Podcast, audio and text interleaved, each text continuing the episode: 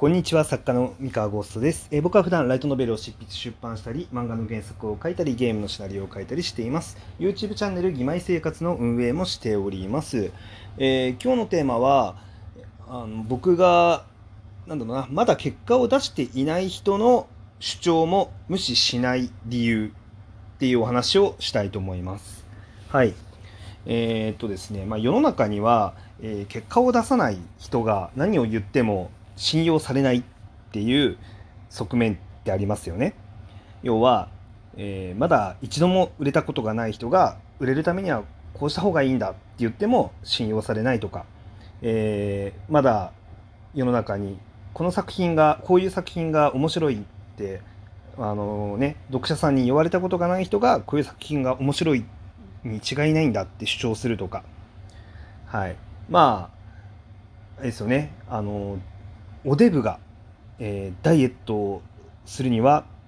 これがいいんだって主張するとか、うん、でこういうのって説得力がないよねって言われるじゃないですか。まあ実際説得力がないんですよ。自分が結果出してないんだからないんだから。なんだけれどもでただですねこの説得力がないっていうことと、えー彼らが語ってる内容が本当なのかどうなのかっていうのって実は全く別の話なんですね。うん、であのそこを切り分けて僕は考えるようにしててでこの話をわざわざまあラジオでしようと思ってるのはこれ聞いてる人にはぜひそこを切り分けて考える癖ってつけてほしいなっていうふうに思ってるんですよ個人的に。なんでかっていうとえーっとそもそもなんだろうこの、えー結果を出してる人の言うことを信じてしまうとかここの感覚って、えー騙されやすいんですよ。あの言い方悪いんですけれども、えーなんだろうなうん結果を出している、まあ、そのねその人が挑戦して結果を出すまのまでの過程っていうのを0から100まで全部見てきたりとしてるとか、まあ、ある程度全部じゃないにしてもある程度その段階を追ってちゃんと観察してるとか、えーそういう裏付けがあるんだったらまあいいんですけれども例えばそのダイエットの方法を語ってる人が痩せてました。で痩せてるから説得力があるねって言って真似たとするじゃないですか。でもその人が痩せてる理由が本当にダイエットの結果か分かんないんですよ実は。体質的にただ痩せてるだけ。でその人がダイエットについて語ってるだけかもしれないじゃないですか。実は本当は語ってることとその人のなんだろう結果？っていうかまあその人がどんな人人なのかって実は全く別のことなんだけどこれがその外見だったりとかステータスに引っ張られてそれが正しいって信じてしまうっていう、まあ、心理学の効果で、えーハロー効果っていう効果があるんですね。うん、でこのハロー効果っていうのを、えー、としっかり認識してないと結構大事なもことを見落とすなって僕は思ってるんです思ってるわけですよ。うん、であのまあ、例えばね、まあ、分かりやすく言うと、えーまあ、見た目がいい人の方が信用できるって思われるんですよ世の中って。あのまあ顔がイケてたりとか、まあ、体がシュッと引き締まってたりとかねあの笑顔がいい感じだったりとかあの話し方がハキハキしてるとか、えーこれって実は語ってる内容が正しいかどうかと全然関係ないんですけどあのなんでしょうねあの正しく見えちゃうっていう、まあ、これはなんかそういう認知バイアスがかかっちゃうんですね人間って。でなんかそうなっちゃう理由っていうのがもともと原始時代とか まあなんかあのとっさの判断でこう野生動物と対峙しなきゃいけない時とかであの即座に判断しなきゃいけないから思い込みでも何でもいいからパッと見の印象でさっと判断してさっと行動するっていうのをしないと死んじゃうっていう、まあ時代ね、あのもの時があって。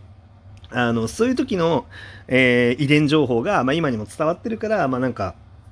そういう節が残っ、うん、そういう癖が残ってると。人って。なんだけれどもあの、まあ正直あれなんですよ。あんま関係ないんですよ。その人が。何をどんな見た目なのかとかその人の、ね、実績がどうなのかとか。えーまあ、あとはもっと言っちゃうと自分がその人のことを好きか嫌いかとその人が本当のことを言ってるかどうかって全く別の話なんですね。その人の語ってるロジックが正しいかどうか。だからなので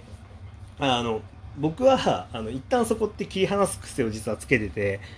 あの嫌いな人があのこれがここれがいいんだっていうふうに語ってるとするじゃないですか。でもそそれも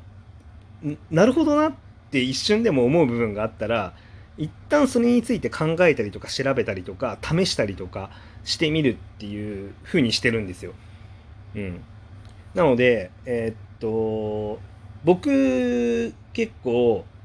まだライトノベルで売れたことがない人から、えー、こういうものが売れると思うんですよっていう相談をまあ相談っていうか話をねあのされた時にえー、っと結構僕すぐ「いやでもお前まだ売れたことないじゃん」みたいなことって言わないんですよね。結構ねあのー、なんだろうちゃんと聞くんですよ話を。あのー、なんていうかうんなんていうんだろうな。うんちょっと具体的な例を挙げちゃうと問題があるというか、まあ、まだこれから世の中に出る本の、えー、内容になっちゃうんで、えー、ちょっとねあの問題があるんですけどまあある人から、まあ、こういうのがいいと思うんですよみたいな話をされた時とかに結構その一理あるなって思っちゃったりとかあの単純にこうなんだろうなえー、っと単純にもう本当に中身が面白いって感じるかどうかでやっぱり判断するんですね。でそうするとまあ結果的にあの、まあ、その面白いっていうところだけにちゃんと中、うん、そこに視点を置いて、えー、ものを考えられるんで、まあ、その人がどうかとかっていうのは全く別にしてじゃあそれが、えー、本当に、えー、世の中に受けるかどうかっていうのを問いか問うためにはじゃあこういうパッケージにしたらいいんじゃないかこういうあらすじなら伝わるんじゃないかとかでも結構前向きな議論ができる議論っていうかまあそういう考えが考えを持って、まあ、話ができるわけですよ。うん、ででまあそれが本当かどうかって世の中に出してみれば分かることなんで,、うん、でそれで、まあ、結果的に、まあ、なんかそのやり方でやり方でっていうかうんその人は、まあ、まだ結果出したことがなかった売れたことがなかった作家さんだけれどもあの結果的に世の中に本が出て売れたっていう、うん、あのことって全然あるんですよね。で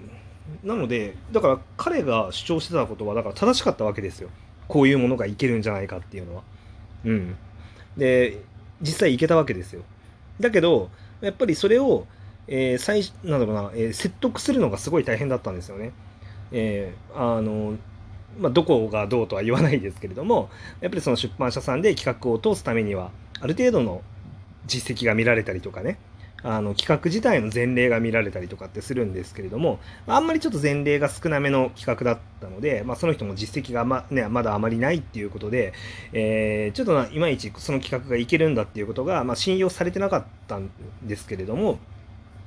まあでもじゃあそういうまあ編集部さんをじゃあ安心させるための材料はこういうのがいいんじゃないかとかじゃあタイトルこうしてみて見たりとかそうすると興味も惹かれるんじゃないかとかっていうアイデアを、まああの、たくさんその作家さんと一緒に出して で、まあ、結果的にあの出版社さんに納得いただけたんですけれどもなんかねあのそういうことってあるあるわけですよ。で結局そのその人の実績だったりとか見た目っていうものは実はあんまりあのその人のロジックが正しいかどうかと関係ないなかったわけですよ結果的に。でなのでえっと僕はあなんだろうなその結果を出してない人が言ってることってあの正しくないよねみたいな考え方はあの僕はおすすめはしないです。まあ世の中にそういう考え方の人が多いのは間違いないしえー、なのであのまず自分の意見を通すためには結果を出さなきゃって言ってあの自分に決めてあのそうやってあの行動をしていくってていうのはあの正しいというかいい戦略だと思うんですよ。